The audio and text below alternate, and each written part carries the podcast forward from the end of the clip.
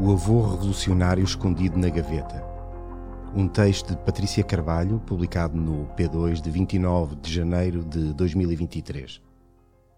No dia 3 de fevereiro de 1927, o Porto acordava nos braços de uma revolução.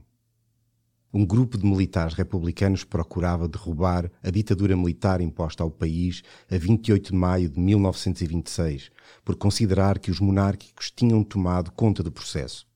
No centro da cidade, abriram-se trincheiras, houve muitas trocas de tiros, dezenas de mortos e centenas de feridos antes de as forças governamentais porem fim à rebelião. A tomada de posições dos revoltosos começou pouco depois das quatro horas da madrugada daquele dia do início de fevereiro e, poucas horas mais tarde, chegava à cidade, acompanhado de vários membros da Guarda Nacional Republicana, o tenente Hermógenes Ovídio. Profundamente republicano e anticlerical, sofreria, como tantos outros, as consequências deste ato de revolta. Só muito recentemente é que a neta, Cristina Ovídio, descobriu que o avô, bem disposto, com quem se recorda de partilhar a casa em criança, tinha sido, afinal, um revolucionário. Por cima do umbral da porta que dá acesso ao primeiro andar do prédio onde mora Cristina Ovídio, 57 anos, na freguesia de Alvalade, em Lisboa, está um retrato antigo do seu avô. Numa moldura oval, Hermógenes Ovídio aparece fardado, com bigode, já sem as pontas reviradas, tão típico do início do século XX e que surge noutras fotografias. Olhando para aquela imagem, é difícil encontrar parecenças com o velhote de cabelos brancos e chapéu, que está num retrato de família, tirado durante as férias de verão no Algarve, que a neta guarda num álbum pousado numa das inúmeras prateleiras cobertas de livros que revestem grande parte da parede do piso. E é deste avô já velho, que Cristina se recorda, uma vez que ele morreu quando ela era ainda uma criança, com apenas sete anos. Foi uma pessoa que me marcou muito porque mais tarde soube a sua história e o facto de ter sido filho bastardo. Mas ele conseguiu transfigurar essa sua história familiar em algo positivo. Era uma pessoa extremamente alegre, um colecionador de selos, um grande fumador. Tinha os dedos muito amarelos. Dava-nos presentes todos os dias, lia sempre o jornal, tinha alguns hábitos de leitura. Para Cristina Ovídio, que diz ter tido já algumas vidas profissionais, a questão da leitura é importante e durante toda a conversa ela parece procurar ligações literárias a esta figura familiar que acabou por se revelar, em alguns aspectos, um desconhecido. Professora de português na primeira parte dessas vidas, Cristina trabalhou numa editora, foi moderadora de um programa cultural na televisão e é agora proprietária da Menina e Moça, uma livraria-bar na zona do Castro Sodré, em Lisboa. Fascina este incomum nome, Hermógenes, que disse ter visto escrito pela primeira vez num papel no livro Memórias de Adriano, de Marguerite Yourcenar, por ser o nome do médico de Adriano. Tem pena que o sobrenome Ovídio não tenha origem no poeta romano, mas no facto de o avô ter nascido a 3 de junho, dia de Santo Ovídio. E questiona-se, de olhos iluminados por um brilho especial, se ele se terá cruzado em Lisboa com Fernando Pessoa, já que ambos nasceram no mesmo ano, 1888. Mas tudo isto veio mais tarde, já que a figura que marcou a sua infância era apenas um avô, como tantos outros bem disposto, que me incentivou e ensinou a fazer também uma coleção de selos e que nos deixava com receio de um dia incendiar a casa, porque ele já era velhote e fumava por todo lado, ri-se Cristina. A história daquele avô começou a desvendar-se quando a mãe de Cristina, Jovita, uma grande contadora de histórias, aproveitava as noites de conversa noturnas na cozinha e em torno de canecas de chá para desfiar algumas memórias da sua vida. E quando esta lhe ofereceu um velho caderno escolar que Hermógenes Ovídio tinha escrito em letra cuidada e ao qual dera o título Breves Memórias sobre a sua vida, dedicando-o para a muito querida Jovita. Cristina Ovídio não sabe exatamente quando é que esta oferta lhe chegou às mãos, mas de uma coisa se recorda. Na altura não lhe prestei muita atenção. Depois comecei a achar curiosa a história deles, nomeadamente o facto de a minha avó ter sido raptada por umas freiras muito beatas, que sempre considerei muito camiliana e literária. Para mim, esta história já era bastante aventureira, completamente anacrónica em relação aos tempos que eu estava a viver. Nessas breves memórias, escritas em 1959 e que Cristina pousa agora sobre a mesa da sala, Hermógenes Ovídio resume as primeiras décadas da vida, desde o nascimento, em Arronches, Porto Alegre, até à sua decisão de ingressar no exército e de se voluntariar ainda antes da Primeira Guerra Mundial para ir para Angola, na altura uma colónia portuguesa. A neta acredita hoje que o facto de o avô carregar na sua identidade o carimbo de bastardo e filho de pais incógnitos teve uma influência permanente na sua vida. E não precisa de um grande salto dedutivo para chegar a essa conclusão.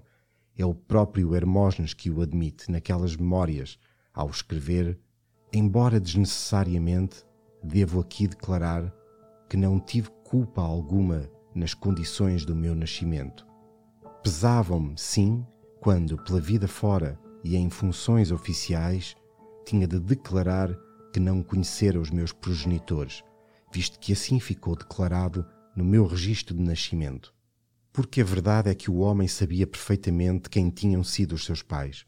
Segundo deixou escrito neste caderno, a sua mãe era Maria Nabais, filha de um lavrador, que se tomara de amores por Júlio Caldeira de Carvalho, descendente da mais abastada família da vila. As informações recolhidas por Hermógenes indicavam que o pai pretendia casar com a sua mãe, mas que tal não lhe fora permitido pelo chefe da família, o irmão Miguel Caldeira de Carvalho. Filho de mãe solteira, o pequeno Hermógenes Ovídio foi levado, com um bilhete em que constava o nome que deveria receber, para um ermitão e depois entregue a uma ama. Já com oito anos, apoiado pela viúva de Miguel Caldeira de Carvalho e por outros amigos da família, Hermógenes foi entregue ao farmacêutico de Monforte, tendo começado logo a praticar na farmácia. Mais tarde, foi enviado para Lisboa, onde continuou a praticar numa farmácia da Rua do Rato, propriedade de uma mulher, e foi aí que a sua vida sofreu uma nova mudança. Passavam na Rua do Rato frequentemente tropas, acompanhando funerais de certamente oficiais de alta categoria para o cemitério dos prazeres. E eu ficava encantado com aquele alferes novo que levava a bandeira. Toca a declarar à senhora que desejava voltar a Monforte porque preferia ir para militar. Não me faltaram pedidos da senhora para eu não fazer tal asneira. Nada me convenceu. Aos 16 anos, em Porto Alegre, alistou-se como voluntário no Regimento de Infantaria 22 e aos 18 já era sargento. Em 1909, já eu namorava a vossa mãe, surgiu no meu espírito irrequieto a segunda grande asneira. Aceitar um convite que o Ministério da Guerra fez para sargentos em comissão para Angola. Não deixa de ser curioso que um republicano empedernido e profundamente anticlerical, que gozava com tudo o que fossem tiques de ostentação nobiliárquica, como não se cansa de repetir a neta, se tenha apaixonado por uma crente profunda, neta do conde de Castelo Branco, caído em desgraça por ter sido apoiante do rei absolutista Dom Miguel na guerra que este manteve com o seu irmão Dom Pedro e que o liberal acabaria por vencer. Em nenhuma parte do que deixou escrito Hermógenes critica a origem ou posição da mulher. Maria Valéria, quem trata por a minha querida Lelé, ou Micas, com quem teria quatro filhos. Armando, João, uma menina que morreu com apenas três anos, e Juvita. Em 1912, já de regresso a Portugal, Hermógenes casa-se com Maria Valéria, mas pouco depois acaba por a deixar de novo, já que em 1914, com o início da Primeira Guerra Mundial, o sargento Hermógenes está no primeiro contingente português a ser enviado para Moçambique. Na expedição destinada a Moçambique, fez parte do terceiro batalhão da Infantaria 15 a que eu pertencia. E lá fui eu, deixando a minha micas lavada em lágrimas. A minha expedição, que desembarcou no Porto Amélia, era comandada pelo então Coronel Massano de Amorim, chefe valente e conhecedor das campanhas de África, escreveu no seu caderno. Segundo a Liga dos Combatentes, de que Hermógenes Ovídio era o sócio número 12.501, o militar combateu na Grande Guerra em Moçambique entre 11 de setembro de 1914 e 5 de dezembro de 1915. Por esta participação foi condecorado, tal como todos os outros militares que intervieram na guerra, salvo algum problema disciplinar grave, com a medalha comemorativa das campanhas, Moçambique e a medalha da Vitória. Mas sobre estes galardões ele não faz qualquer referência nas memórias nem sequer se alonga sobre esta segunda experiência em África. O primeiro documento escrito pelo avô com que Cristina Ovídio teve contacto termina com um lamento sobre algumas peripécias que o impediram de progredir na carreira militar, já depois de ter sido promovido a alferes em 1918. Não fossem tais erros de secretaria, ou alguma má-fé de colegas, admitê-lo, e o futuro que Hermógenes via para si tinha prazos bem definidos poderia ter sido tenente em 1919, capitão em 1930, major em 1940, tenente-coronel em 1945 e reformar-me em coronel em 1952, escreve ele.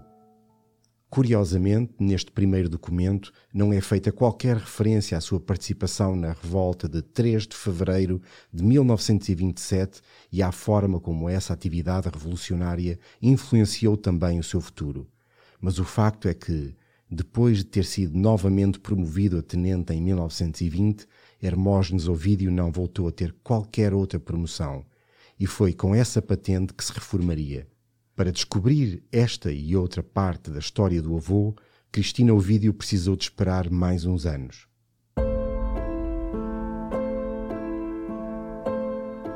Foi preciso a sua mãe morrer, já com 80 anos e há mais de uma década, e lhe caber a ela a tarefa terrível de esvaziar a casa dos pais.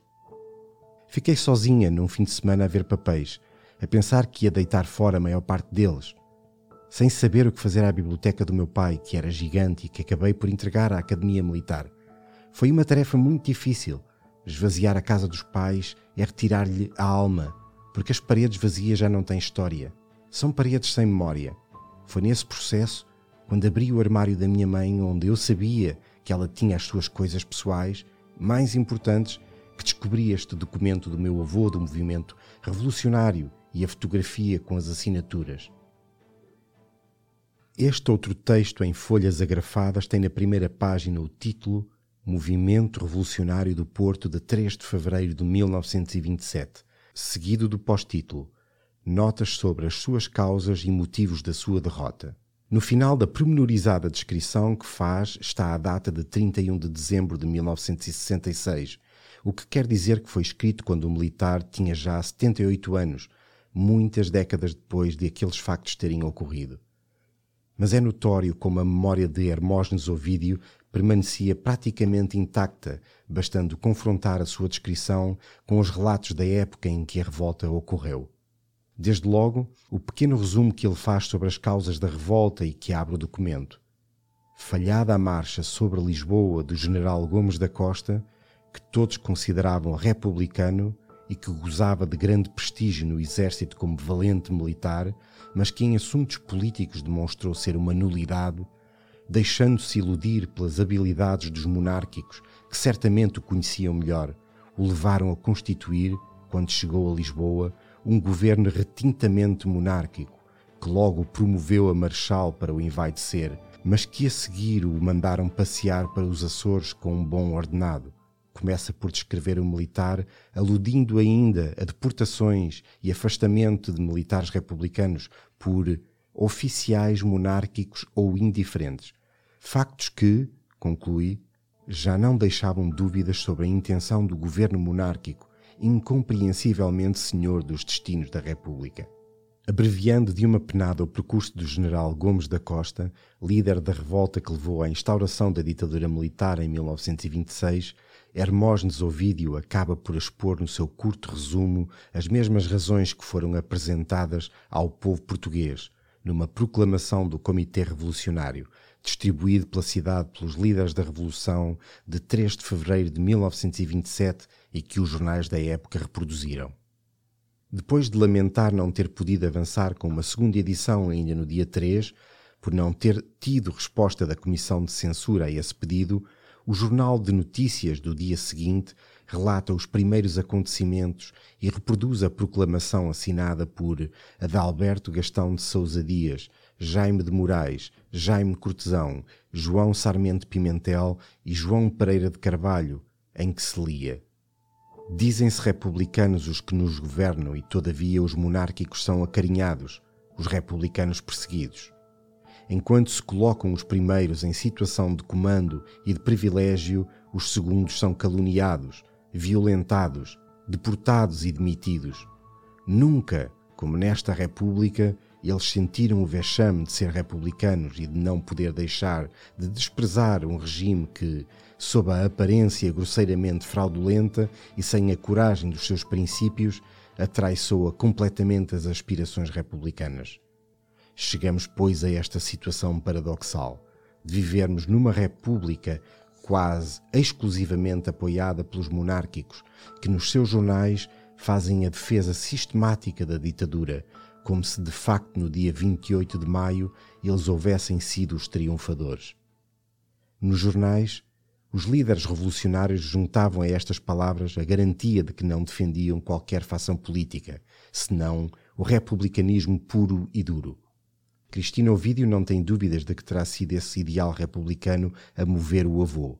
Na altura, Hermógenes Ovídio comandava a força da GNR de Santo Tirso, sendo seu superior Alcídio Almeida, herói da Grande Guerra na Europa e que, escapando à justiça após o 3 de fevereiro de 1927, ainda conspiraria mais algumas vezes contra a ditadura antes de ser detido. Em defesa da República, o capitão da minha companhia, Alcídio de Almeida, promovido por distinção na Grande Guerra em França, em agosto de 1926, encontrando-se comigo na povo de Varzim, perguntou-me se eu concordava em aderirmos a um movimento que estava a preparar-se para salvar a República e até talvez a própria independência. Respondi-lhe que podia contar comigo.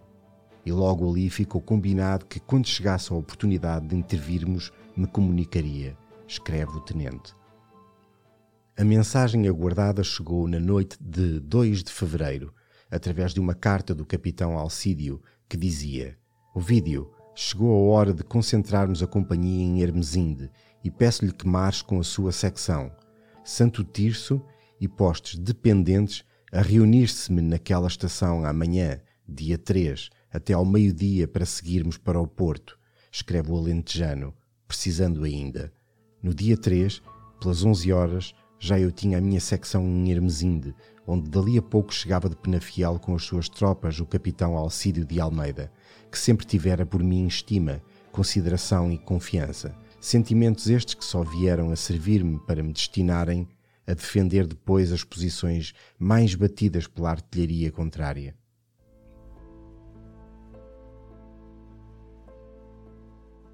A chegada das tropas da GNR em que Hermógenes Ovídio estava integrado foi registada pelo JN no dia 4, ao referir que as forças chefiadas pelo Sr. Capitão Alcídio de Almeida embarcaram então para o Porto num comboio previamente arranjado e que veio para esta cidade sem incidente de maior.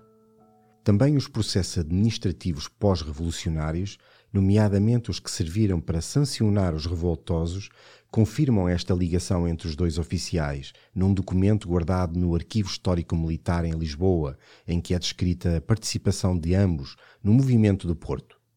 Sobre Alcídio Almeida, a comissão que supervisionava a aplicação de um decreto que iria permitir aos militares já castigados serem reintegrados no serviço se aceitassem ficar pelo menos dois anos numa das então colónias de África, descrevia comandando a quinta companhia do seu batalhão, marchou com ela de Penafiel para o Porto, onde se juntou aos revolucionários, não se tendo apresentado no fim do movimento. Foi considerado incurso.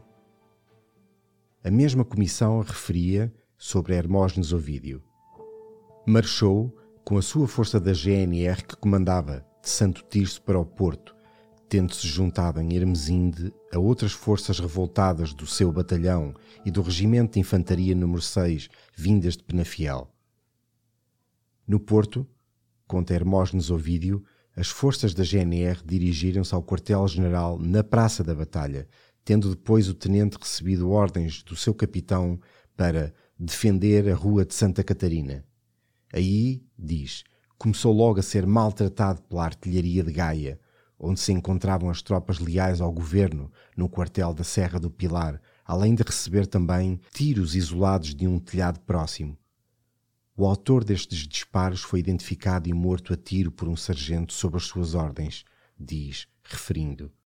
Confesso que me arrepiou esta cena, mas já tinha alguns soldados feridos e não tinha outra coisa a fazer, e o resultado não foi mau, porque acabaram esses tiros isolados.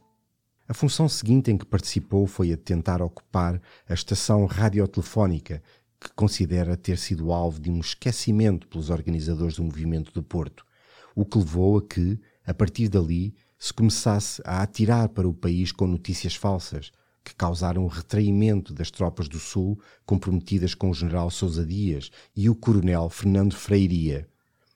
Hermógenes Ovídio avalia. Parece isto pequena coisa, mas foi a causa principal do nosso desaire. De facto, os revoltosos do Porto contavam com uma sublevação idêntica em Lisboa que consolidaria a rebelião e o atraso nas movimentações da capital, que só começaram quando o Porto já estava à beira da rendição a 7 de fevereiro, é referida como a principal razão para o fracasso da revolta.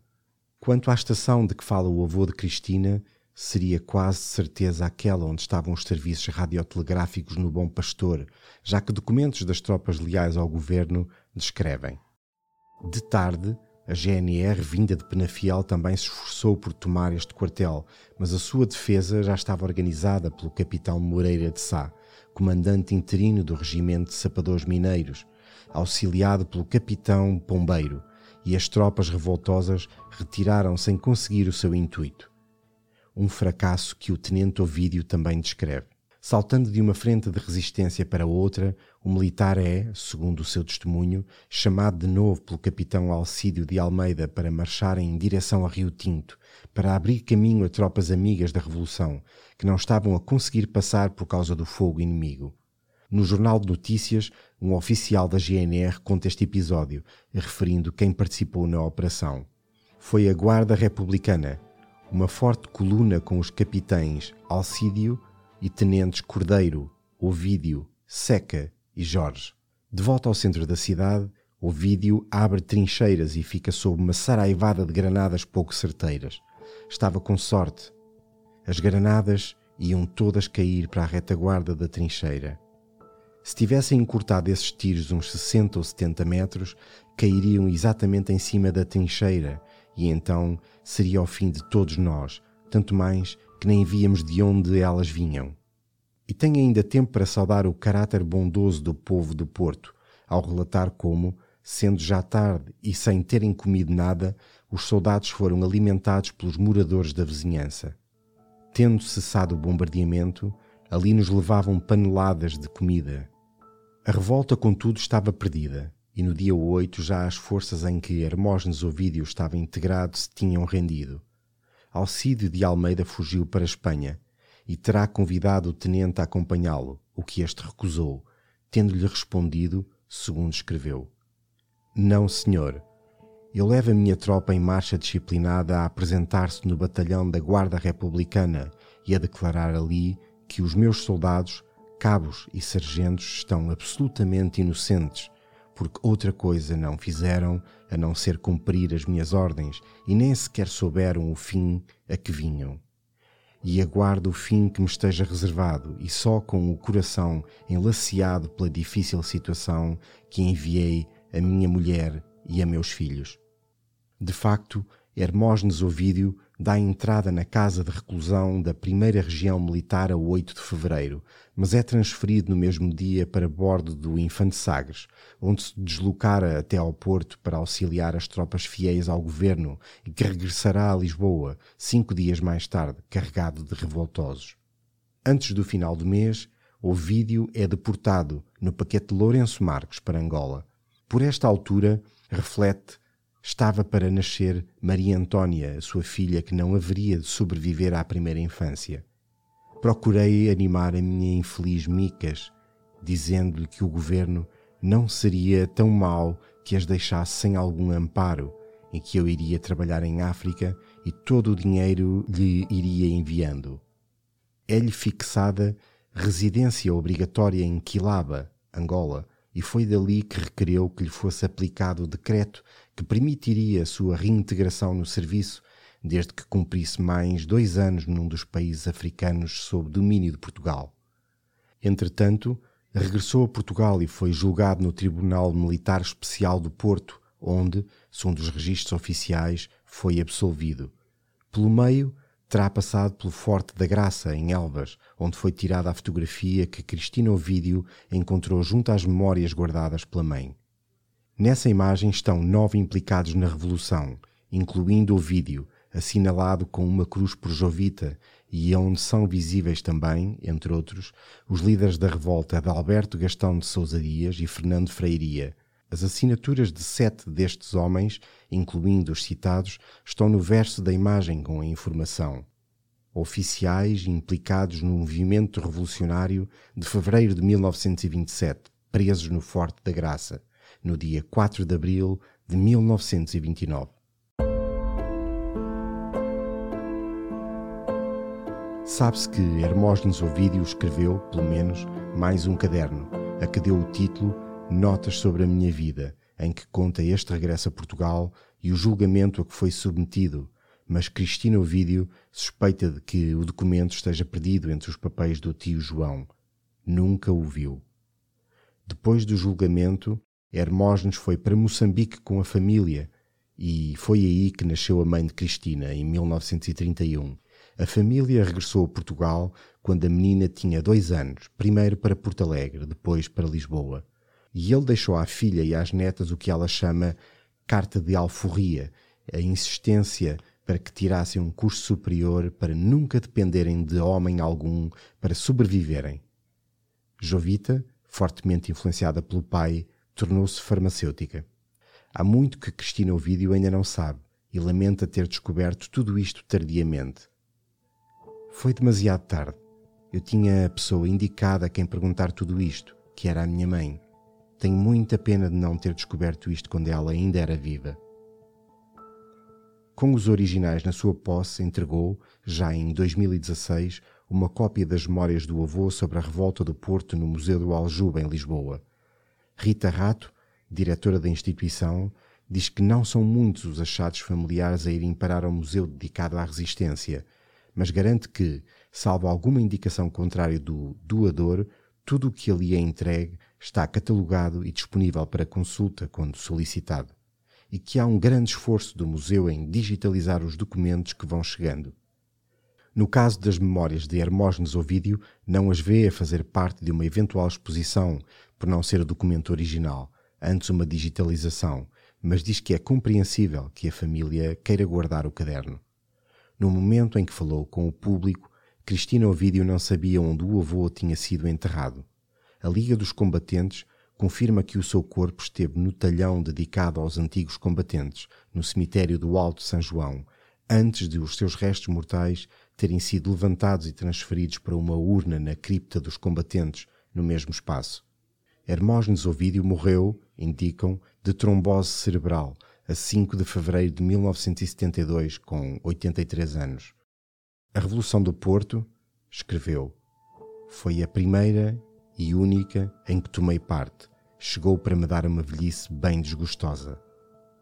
A neta nunca deu por tal desgosto. O avô revolucionário escondido na gaveta. Um texto de Patrícia Carvalho, publicado no P2 de 29 de janeiro de 2023, lido por Sérgio Gomes e editado por Ana Zayara Coelho. O público fica no ouvido.